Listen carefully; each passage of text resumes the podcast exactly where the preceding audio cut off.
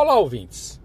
O que se viu no Grande Prêmio deste último domingo em Austin, no Texas, nos Estados Unidos, uma arquibancada repleta de torcedores que estavam ansiosos para ver uma grande prova de Fórmula 1.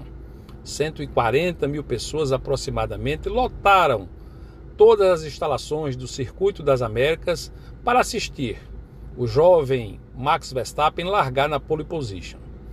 Mesmo perdendo para o Hamilton a primeira posição na primeira curva, ele não se deixou abater.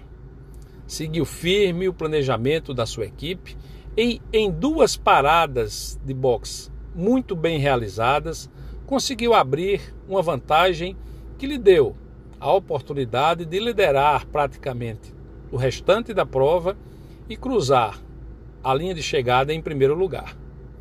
O Verstappen mostrou aí que está nascendo um jovem campeão mundial.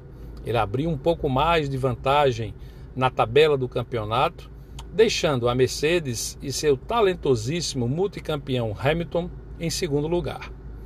A prova em si ficou um pouco aquém do que estamos acostumados a ver no Circuito das Américas. Circuito largo, com diversos pontos de ultrapassagens, curvas rápidas, mas na verdade, talvez a temperatura muito quente fez com que as disputas ocorressem em menor número do que estamos acostumados.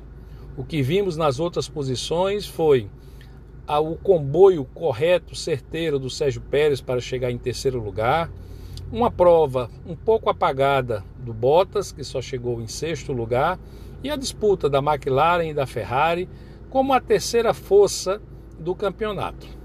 Mas na prática serviu para que todo mundo entendesse. Está nascendo, possivelmente, o mais novo campeão mundial de Fórmula 1. A dureza da pressão que ele enfrenta e a forma tranquila e segura que ele conduz o seu Red Bull a cada prova, tudo indica que o Max Verstappen caminha firmemente em direção ao título. É lógico que a frase famosa que o jogo só termina quando acaba impera também na Fórmula 1. Isso vamos aguardar para ver. Falamos na próxima coluna. Um grande abraço.